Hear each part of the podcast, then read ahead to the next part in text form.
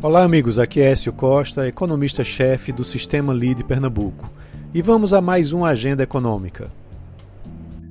A terceira semana de julho começa bastante agitada, mas lá na Europa, cheia de decisões. As atenções se voltam para o Banco Central Europeu, que vai fazer a sua reunião de política monetária na quinta-feira. A expectativa é que os juros da União Europeia finalmente sejam elevados pela primeira vez em 11 anos. De acordo com analistas, o Banco Central deve subir a taxa em 25 pontos base. Né? Na realidade, a taxa hoje está em zero. Mas o mercado acredita que a autoridade monetária pode ainda ser mais agressiva, ou deveria ser mais agressiva. É, os economistas dizem, eu também acredito nisso, que os juros deveriam ser elevados em 50 pontos base. A inflação da zona do euro deve atingir 7,6% em 2022, segundo projeções da Comissão Europeia. Na terça-feira, sai o índice de preços ao consumidor do bloco econômico, com expectativas de uma elevação de 0,8%. A quinta-feira vai ser decisiva para os europeus também por outro motivo.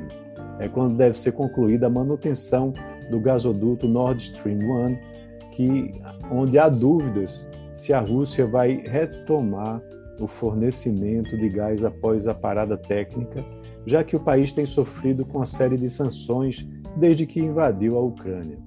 O risco de racionamento tem pressionado não só as bolsas europeias, como também o próprio euro, né, que chegou a ficar mais barato que o dólar na semana passada, que um fato que não acontecia há 20 anos.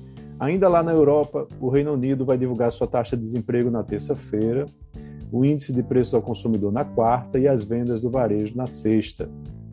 Nesse mesmo dia, o Banco Central da Rússia também vai decidir sobre a taxa de juros do país, que atualmente está em 9,5%, mesmo nível que estava antes do início da guerra. Lá nos Estados Unidos, depois dos dados de inflação piores que o esperado, né, que foram divulgados na semana passada, Agora você tem atenção em relação à temporada de balanços corporativos.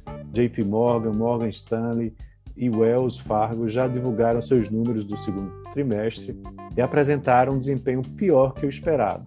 Nessa segunda é a vez de Goldman Sachs e também Bank of America, e na sexta saem os resultados da American Express. Mas os números mais aguardados da semana são os das empresas de tecnologia. Netflix vai dar o início da temporada do balanço das Big Techs, divulgando seus números na terça-feira. A própria empresa prevê ter perdido 2 milhões de assinantes no segundo trimestre de 2022. E os analistas esperam que haja um lucro por ação de 2 dólares 96 e receitas de 8 bilhões de dólares.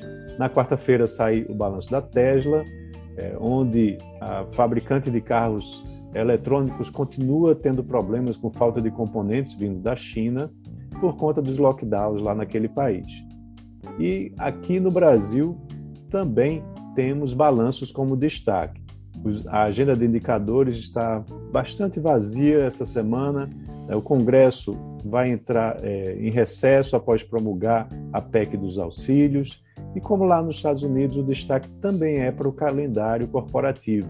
Temporada de balanços está engatinhando e na quarta-feira é, o EG vai, começar, vai divulgar os números do segundo trimestre.